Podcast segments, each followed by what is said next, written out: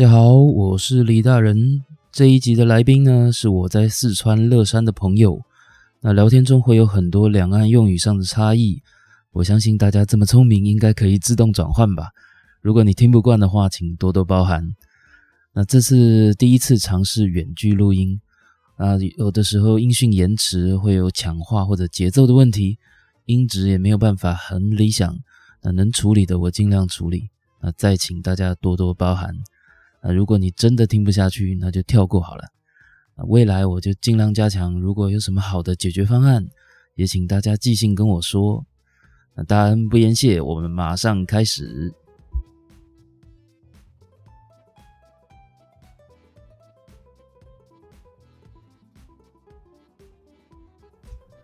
大家好，这里是百无禁忌旅行社，我是李大人。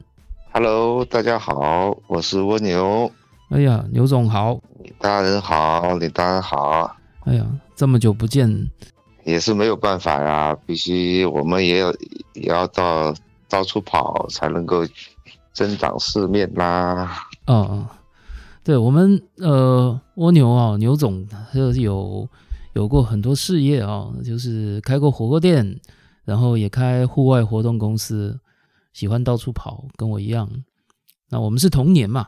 我们同就是年纪是一样大嘛，对啊，两年两年没见了，转眼两年。对啊，对啊，疫情的关系嘛，实际上大家的日子都不好过，希望这个疫情尽快的好转。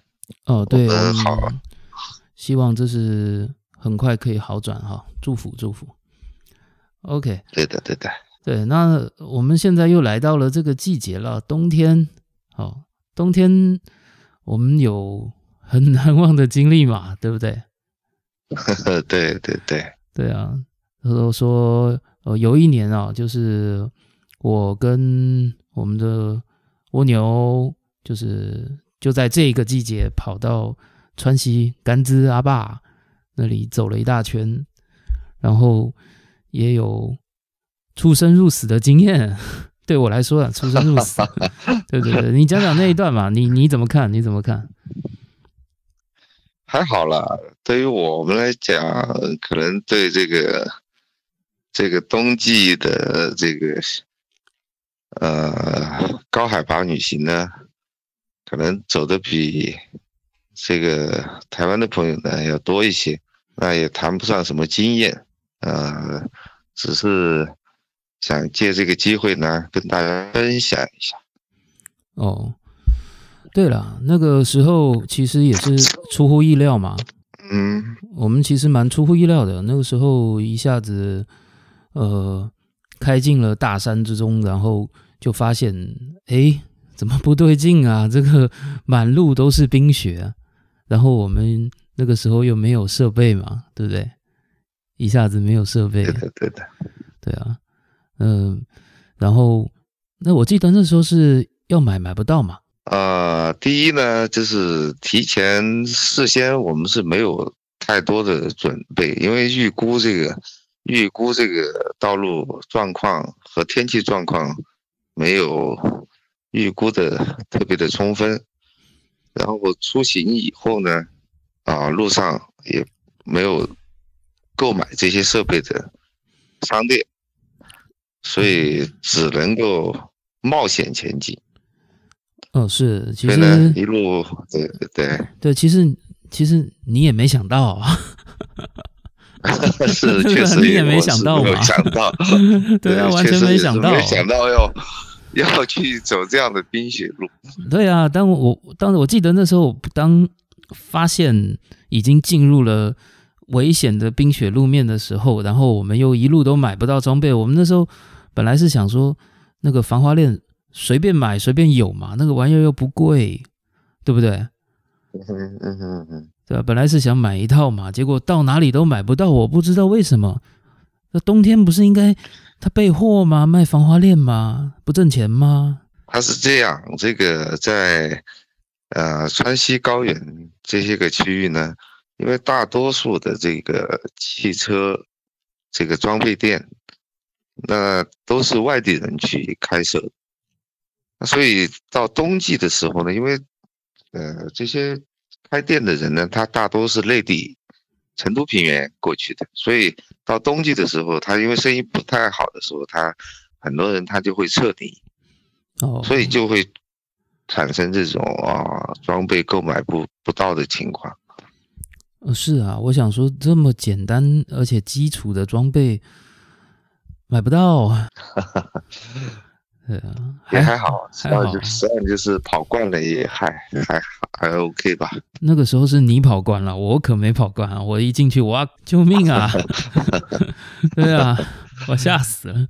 对，但是回头也是那么长的路程嘛，还不如硬着头皮往前进。那个时候我是这样想嘛，没办法。所以说那时候走了一趟出生入死的呃路程哦，那个时候。一路我记得都是零下，晚上都到零下三十喽。对的，对的。白天是零下二十嘛，我从来都没有想过川西会冷成这种地步。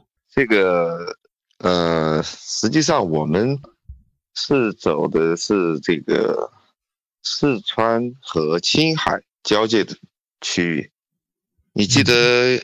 有一天晚上，我们是住到了这个青海的九治县，对吧？九治，对，冰天雪地，对的，对的，走路还得滑起来，这个满地的这个冰雪，是吧？是啊，呃，第一次，第一次在在这么偏的地方，然后 开这么长的冰雪路，还没有装备，对啊，对你来说可能是刻骨铭心了哈。是啊，这个还好，我们一路没有冷到哦，一路住的地方基本上都还可以哦，不冷。呃，也还好。呃，对啊，有地暖真是太棒了，这个神兵利器。我都记不得，快忘记了。这个 哪些？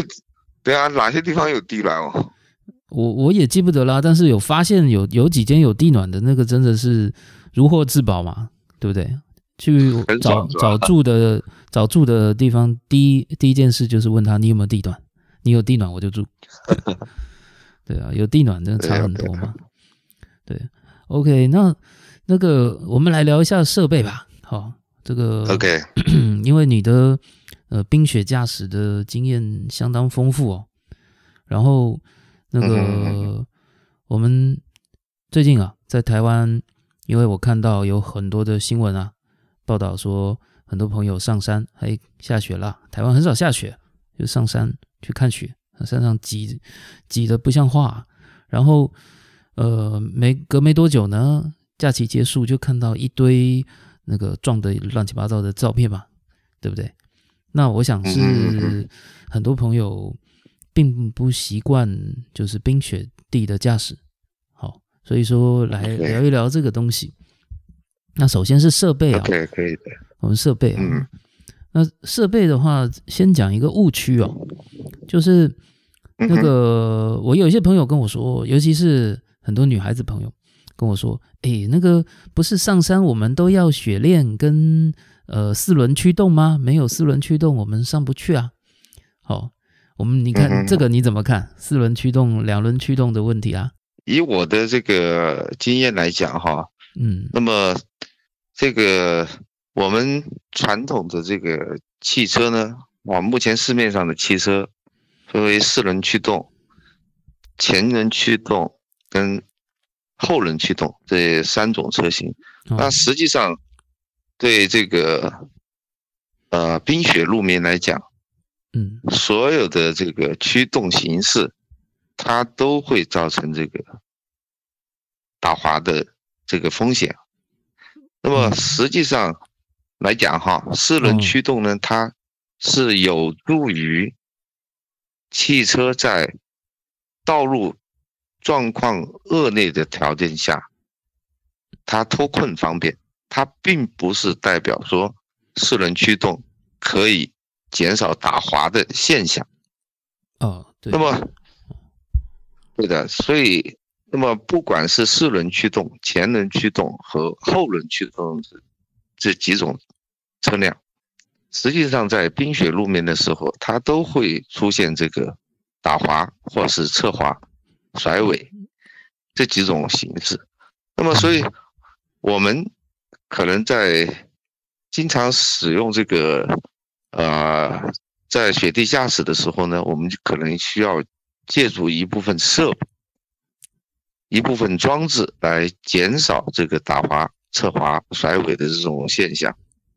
所以呢，这个四轮驱动呢，它只可能说比前驱车或是后驱车有一点点性能上面的优势，但是它并不代表说它不打滑。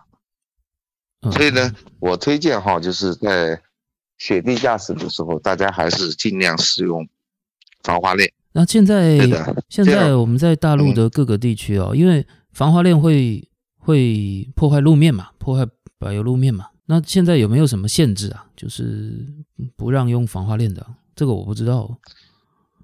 呃，目前还没有。呃，就这个整个国内的这个路面来讲哈，嗯，那实际上，呃，交通部门在冬季容易结冰的这些路段，呃，每年都会有这个大量的交通警察会上路去检查车辆有没有配备。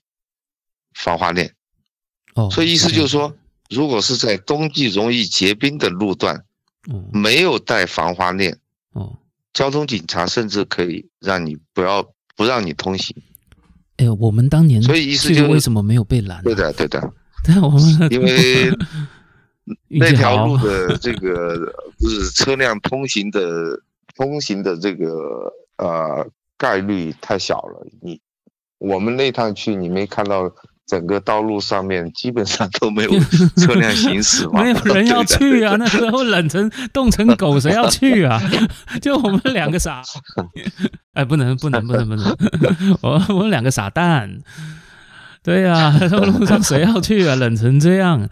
对不对？你看那个茶馆不都撤了吗？我们路上有那个茶馆啊，还有个小拉姆，你记不记得？十三岁留他一个小朋友顾店，这所有人都撤了。对对对对，对呀，笑死。对对对对对，对啊，所以呃，两轮驱动、四轮驱动这个东西啊，那个其实你觉得也没有太大帮助嘛？你应该都开过嘛？雪地都开过嘛？嗯，对对对对对对，因为就我的经验来说的话啊，在我在北欧啊。也是都有用过嘛？那开了四轮驱动好一点点，就是控制方向好那么一点点。他们还有钉胎呢，但是也只有好一点点，不会好太多，好个百分之十差不多了。有些的，这种冰雪冰雪路面呢，实际上就是推荐大家啊，能够带防滑链，尽量带防滑链。如果是有条件的话，能够在冬季换上雪地胎。嗯，这也是一个非常有效的一个解决方式。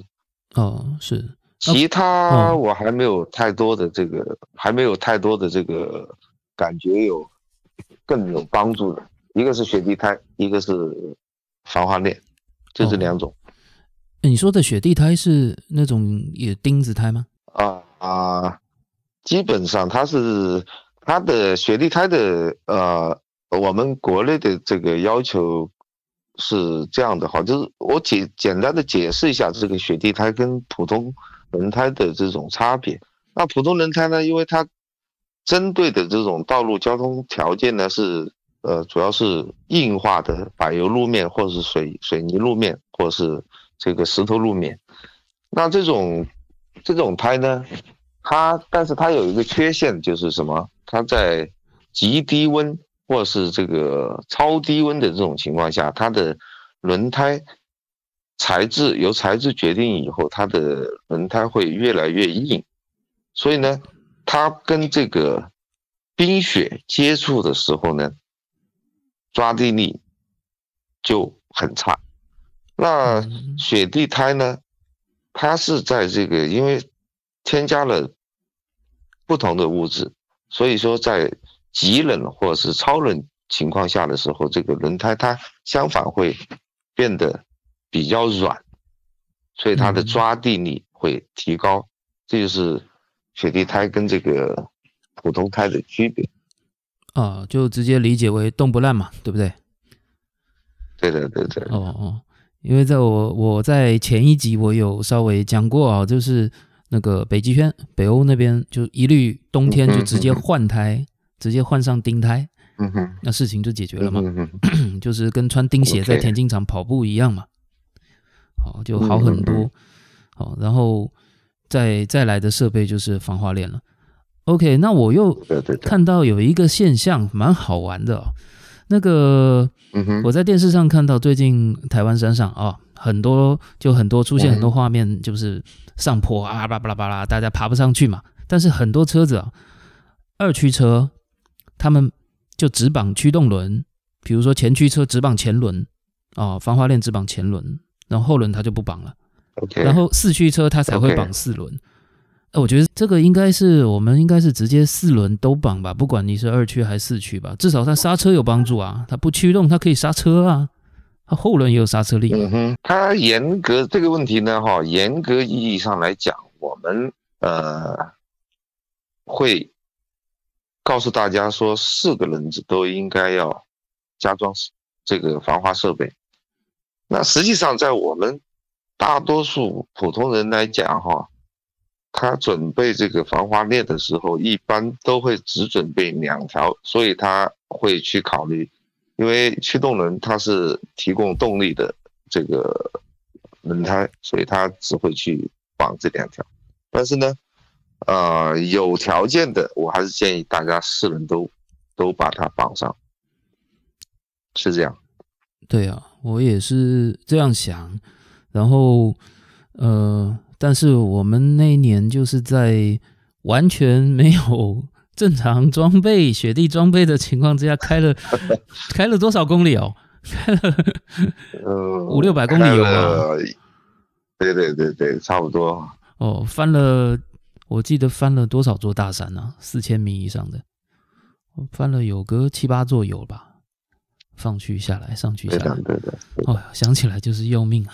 哦，好，那我们就开着呃，怎么讲，夏季胎、普通胎的的车子，二驱、前驱，然后就进入了嗯，呃冰天雪地的大山，然后呃，我看那个路面开始，我们一开始前面那一段路面开始就出了问题嘛，对不对？我们记对的，对得的。走了一段土路，是往哪个方向走啊？呃，是从这个卢霍到这个色达这一段，因为它有六十公里修路吧。我倒觉得那一段冰雪道还蛮好开的哦。因为它的呃道路，因为它是在修路，所以它这个呃凸起的部分比较多。实际上，在这种路面的时候，你的抓地力要强一些呀、哦，对啊，就不会是那种整片平的冰面嘛，就是呃坑坑巴巴、坑坑巴巴，对，对对对，比较抓得住嘛。对啊，但是最后还是罹难啦，最后还是 车子就挂在那。把油底壳 哎呦烧坏了是吧？对啊，你记不记得那那时候油底壳一破，马上就失去传动了嘛？对的，对的。对啊，然后油漏光了之后就开始下雪了。哦哟，天哪！满天大雪是不是？是啊，我还有我还有录影嘛。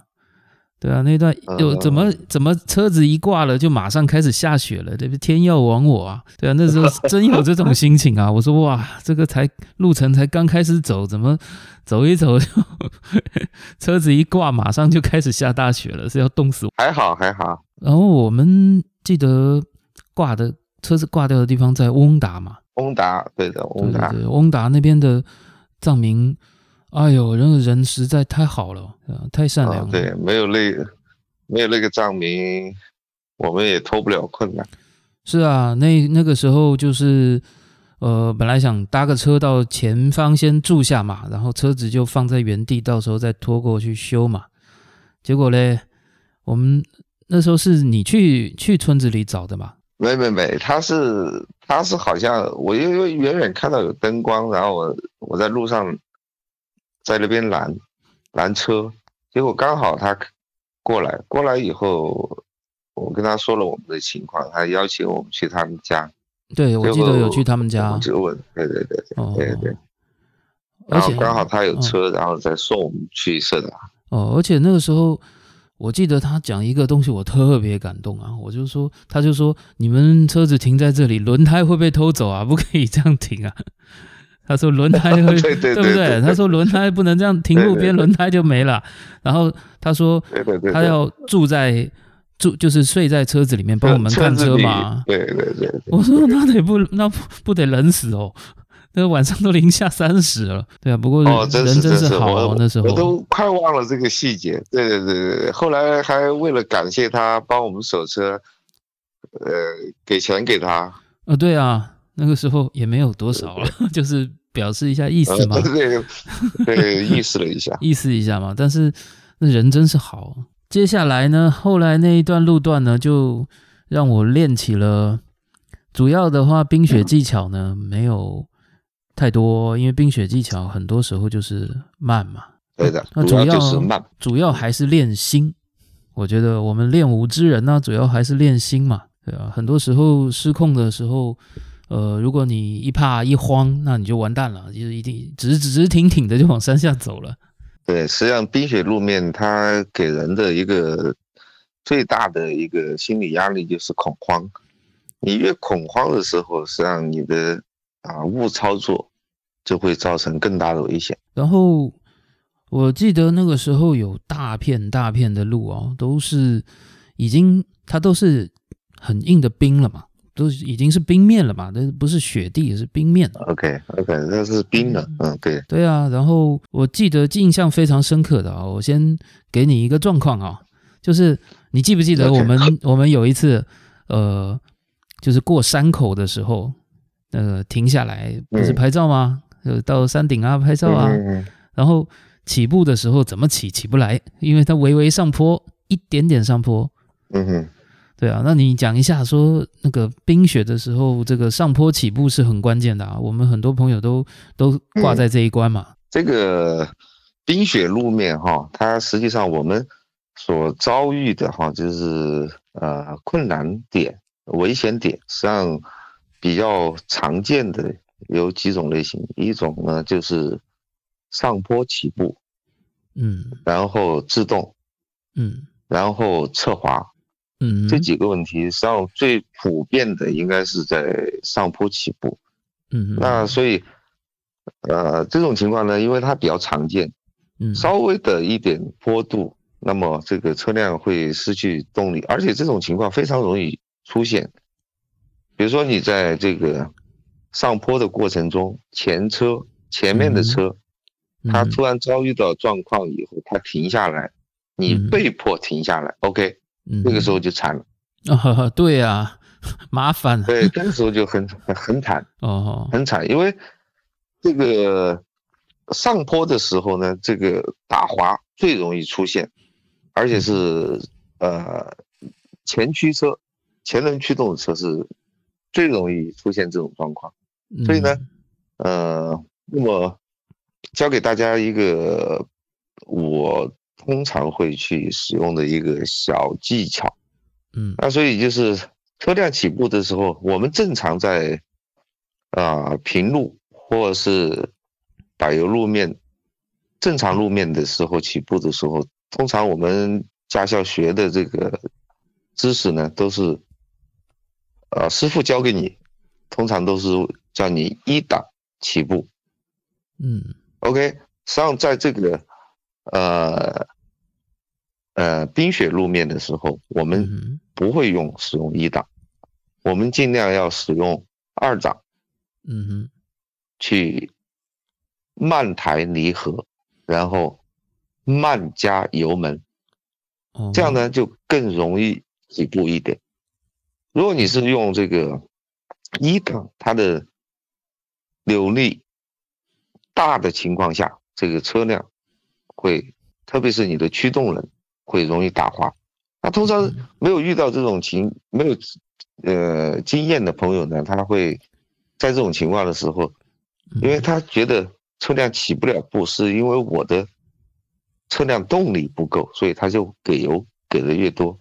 像在给油给的越多的时候，车辆打滑更严重，所以我建议哈，就是啊，大家在遇到这种情况的时候呢，可以使用采用二档起步，缓缓抬离合，缓加油这种形式，就更容易起步。只要你车辆一起步了，你就可以给它提供一个良好的动力。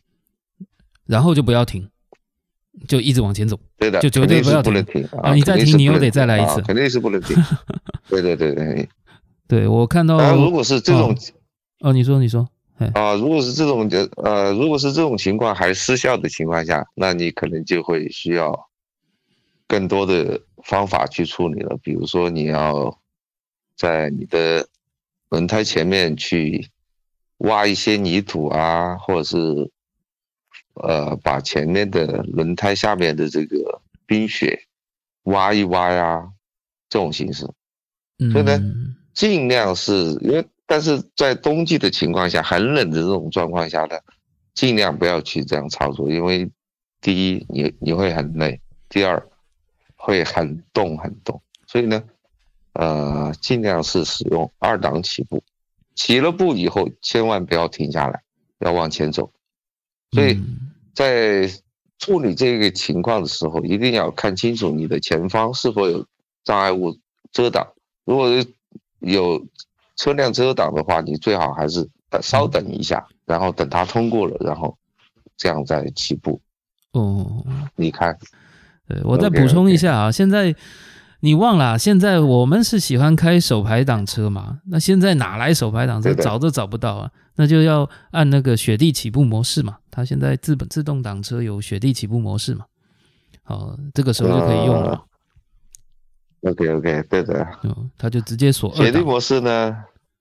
对对对，雪地模式在你配合你，因为现在自动挡的车它也有这个手动手动模式呀，哦所以达到手动挡也可以解决这个这个问题。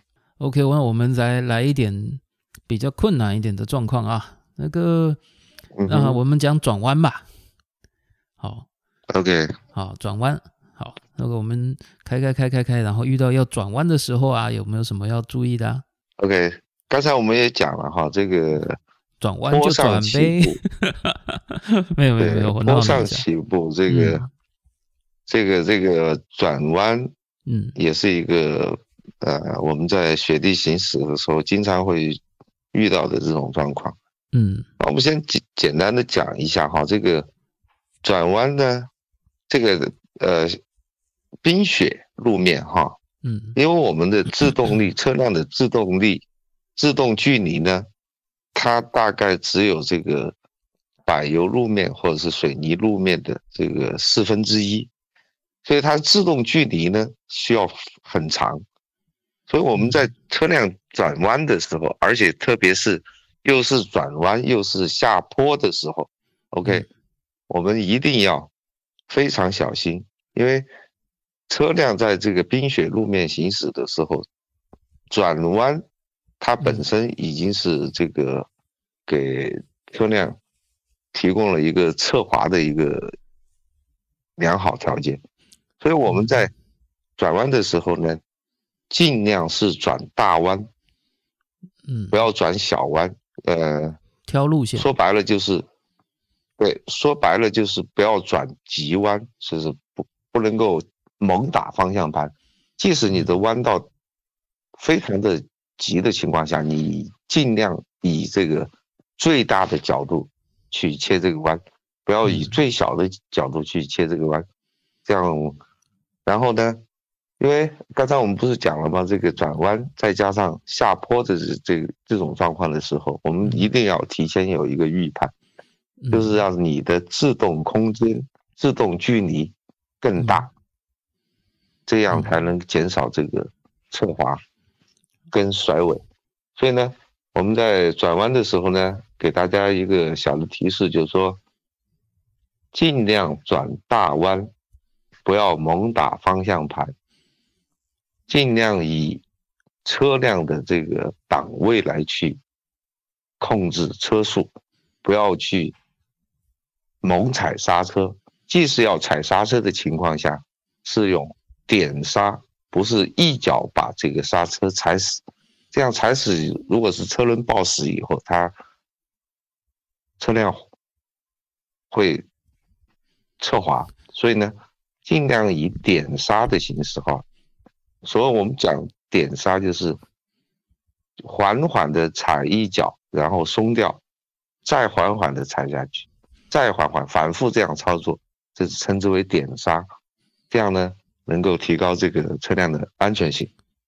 嗯，你记不记得我们那个时候就是完全没有雪地设备，用普通胎上上那个冰雪路的时候，刹车根本不能碰啊。对，那个时候 一碰下去就滑，一碰下去就滑，根本碰都不能碰，全程不用刹车开，要命啊！对，对对对，有些路段就会这样。那个时候的，对我们那个时候的坡度是蛮大的，那个坡度是蛮大的，从四千多米要降到三千多米，所以这个坡度跟弯道是蛮多的。想想我们那那个那段路是怎么样开回开回来的。确实是蛮惊心胆战的。你知道为什么吗？我们能够平安回来，嗯，我命好啊，开玩笑。对啊，我就是命好啊。你记不记得我们那个经典打滑？我们有好几次经典打滑，下坡带弯，然后滑到雪，滑到雪堆上去，不是滑往悬崖滑。对啊，从山山山口下来，然后一直滑滑滑滑滑，救命啊！就眼睁睁的看着他一直滑，哎呦，滑都不会停的，你完全你完全做不了任何事情啊！那时候我忘记你那时候怎么处理，那时候你开的嘛，对不对？你处理的还是相当冷静的。嗯，也还好吧，也不，可能你会觉得他特别的状况比较恶劣，实际上我我个人还觉得还。还应该是比较在控制范围吧。哦，怎么控制啊？那个车轮都滑了，怎么控制啊？那就是刚才讲的呀，这这个一个是慢慢控制点刹啊，对对，尽量以档位的这个这个呃呃档位的发动机的这个力量来去控制它的车速。然后呢，呃，还有一个呢，就是这个发生。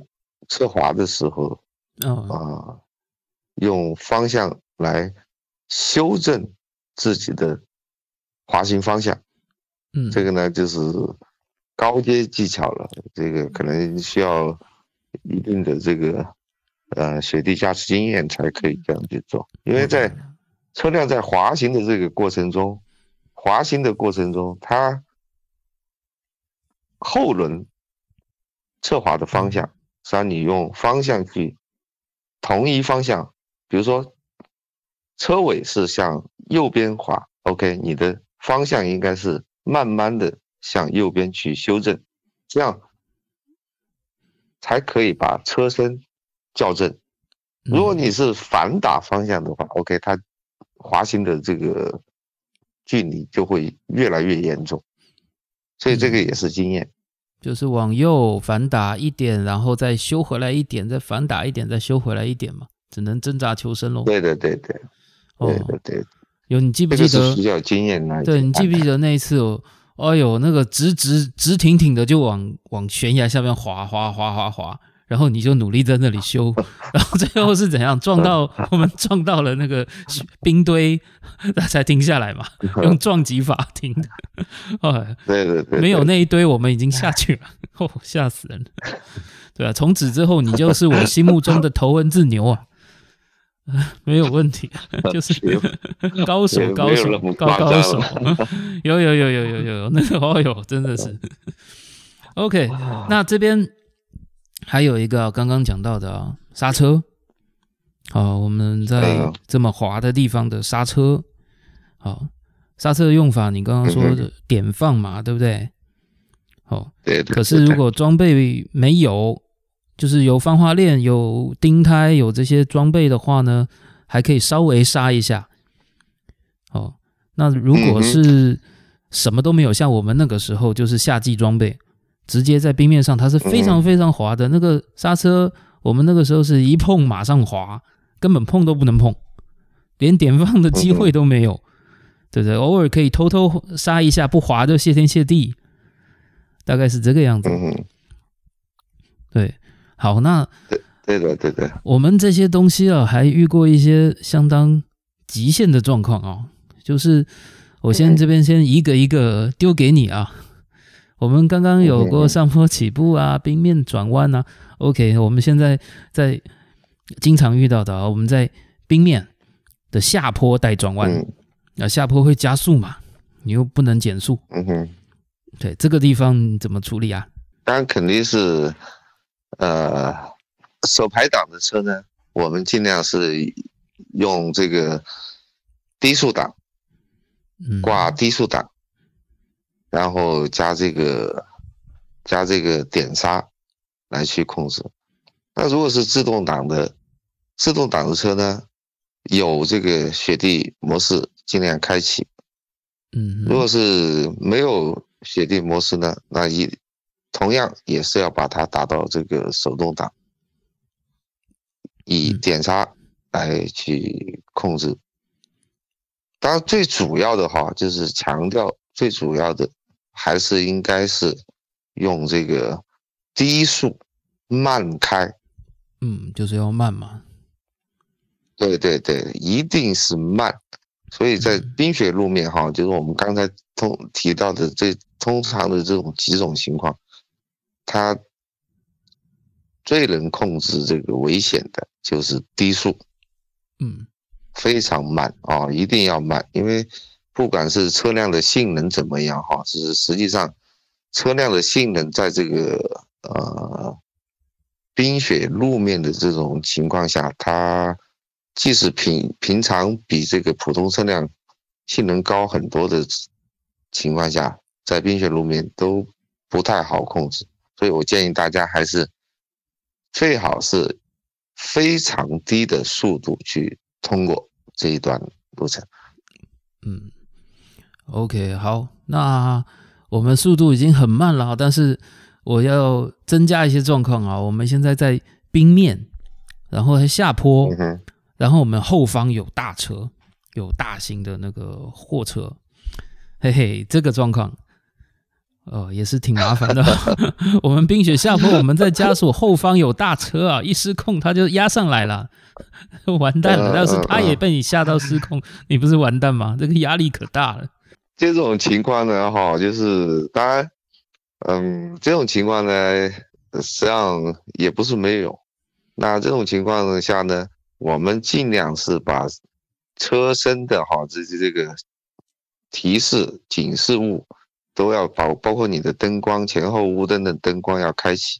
嗯，开启的目的就是一是让他很远的地方知道你的存在，他可以规划你，不要因为对，不是因为因为如果他是没有发现你的状况下，他在自动刹车的这种过程中，他有可能出现这种。滑行距离超长哦，撞上你，哎，他还真的会看不到你哎，那个冰雪雾那么大，那一段距离就看不到了吗？也大的情况下呢，对对对，所以我们在这遇到这种情况的时候，应该是前后雾灯都要打开，因为前方车辆、后方车辆它容易发现你。嗯，二一个呢，要尽量给他有提示说。我在这里，因为你怕他看不见你，嗯，然后呢，要让他知道我，他跟你之间的距离有多长，给他留一个充分制动的空间。三一个呢，如果是他确实这几个确实都无效的状况下，我劝你还是。赶紧跑吧，赶快离开危险范围，不然被他一压就扁了。你再硬的车，小车遇到大车根本没得比啊！是。因为这一次哈，就是这次我去啊，今呃去年去年十月国庆节的时候，我去这个我去这个三三幺七到西藏。哦，在在这个哪里啊，在雀儿山。嗯。雀儿山就发现出现有这样遇到一个这样的状况，嗯，后面的一一辆车哈，就是它确实因为那个时间点刚好过垭口，然后这个风雪比较大，嗯，呃，能见度大概只有十五米，嗯，所以后面有一辆车是没有看见前方一辆车，前方一辆车呢是一个女生开的，因为开。开下坡，车辆打滑，嗯，所以他把它停在路边，他没有开灯，没有开应急灯，对他没有开灯，所以后面那辆车呢，他根本看不到他。当看到他的时候，他踩刹车，整个车辆就滑行。哦，他不是说直接撞上去的，是车辆滑行滑来撞上去的。哦，反正他也无能为力嘛。对对，他没有办法的，他是完全是根本没有办法。所以这个后来那个女生在那边跟这个伤也没有造成多大的破坏。嗯，但是呢，那个女生很生气，说啊，你为什么要撞我？是你的全责。然后我们在旁边看了以后，后面就跟这个女生讲，我说，呃，你也不要吵，你不要闹。实际上在这种情况下，不完全是他的责任，因为你第一你在路边停上的时候，你没有打开警示灯，你没有打开你的后雾灯，对方在这种恶劣条件下的时候，他的视线是不清楚的。嗯嗯，当他看到你的时候，他也采取了制动，但是这种极限路面的时候，他不是说他自动就可以控制车辆，嗯，所以他撞上你，我觉得这个事情呢，天经地义，既然没有造成 非撞不可，啊，没有对，没有造成非常大的破坏，嗯，就差不多了，也不要太去责怪对方。哦吼，所以呢，这种在在在在冰雪路面的时候，经常会遇到这样的情况。哦，我跟你说一个在台湾的状况啊，这个在台湾要是上了呃法院啊，或者是上了这些判决的地方啊，就一句话经典：应注意而未注意，OK，那后车就完蛋了啊。这是台湾最经典的一个交通的用语哦，应注意而未注意，我怎么注意啊？我前面那个根本看不到，我怎么注意啊？我刹车也刹不下来，怎么注意？超过物理极限，根本不可能注意啊！没关系，那个好，我再加一点那个那个比较困难的状况啊，那个冰面下坡啊，刚刚是我们后方不是有大车吗？压力很大，对不对？好，现在是我们前方有大车。嘿嘿，这个大家没想到，这个在很多台湾的朋友是想不到，这个状况其实蛮难解决的哦。哦，冰面下坡，前方有大车，然后你的速度比他快大概呃百分之三十，还不能刹车。嗯嗯嗯，对啊，这个你会怎么处理啊？这种情况呢，当然这种情况呢特别难处理哈。呃，对啊。非常，因为这个不能刹车嘛，这个情况呢，刹车就滑了。对，这个情况呢，就这个情况呢，确实不是是非常非常难以处理的。当然，如果是呃正常来讲哈，我们会告诉大家讲说，这个第一，你的前，你作为驾驶者，你一定要去观察好你的整个。道路行进过程中是否有这个障碍车辆？当你是发现有障碍车辆的时候，应该是提前去做减速、避让这个操作。那刚才我们有讲到说，如果是能见度超低的情况下，OK，超低的情况下，你在远距离不能够观察到它的情况下，到非常。近的时候，你突然发现他他在你前面，而且比你的车速又很低。那这种情况下呢，你唯一的解决方案哈，就是说看看前方哈，就是如果不是在弯道的情况下，尽量去超越他。但是呢，这种是属于是没有办法的办法。所以我们尽量还是要告诉大家的，还还是要提前去观察这个这个状况。嗯嗯嗯，那如果是，我们又讲到哈，如果是前方，既然既是弯道，不能够超车，然后也观察不了前方有有是否有车辆对向车过来的情况下，那怎么办呢？那我可能建议大家最好是靠边，用自己的侧向。特别紧急的情况下，啊，我先强调，是在特别紧急的情况下，如果是对向有来车，你又停不下来，所以我尽量告诉大家的是，用你自己的车身侧面去擦挂你的这个旁边的这个所有能够帮助你停下来的这这些个物体。哦，不是叫你用车头去去插挂哈，是用你的车身，你的车身侧面去插挂，然后这个凡是可以让你帮助你停下来的这个物体，嗯，这样呢，尽量减少这个自身的车辆损失跟人员损失。嗯哼。是啊，这个就得有有车损了嘛，对不对？这开始有车损了嘛，但是也不得已啊，没有办法，前方车比你慢，这个是很麻烦的状况啊。对对对对，超级麻烦。我们应该，我们还是尽量告诉大家的时候，也应该是要提前要观察，观察自己的行进方向的一切的啊未知风险。嗯。也是啦，不过这个就我个人的小小观察，啊如果是在台湾开车的话，有大量的驾驶人他是不看前方也不看后方的嘛，他就是看前方的一台车嘛，嗯嗯，对，然后照后照镜什么不需要的，不需要的，那那大家都不看嘛，很多人不看了，哦，所以说这个习惯呢，我们还是呼吁一下啊，就是要养成一下比较好。OK，我再加一个极致的状况给你啊。那个刚刚冰面下坡，前面有一台比你慢的大车，你比他快百分之三十，然后你你正在超车，然后你发现超完车之后呢，啊，前方就是到底了还带弯道，你超车你还得加速啊。对，我们都遇过啊，我们一路上都是这种路啊。对对对，这种情况呢，还是还是尽量。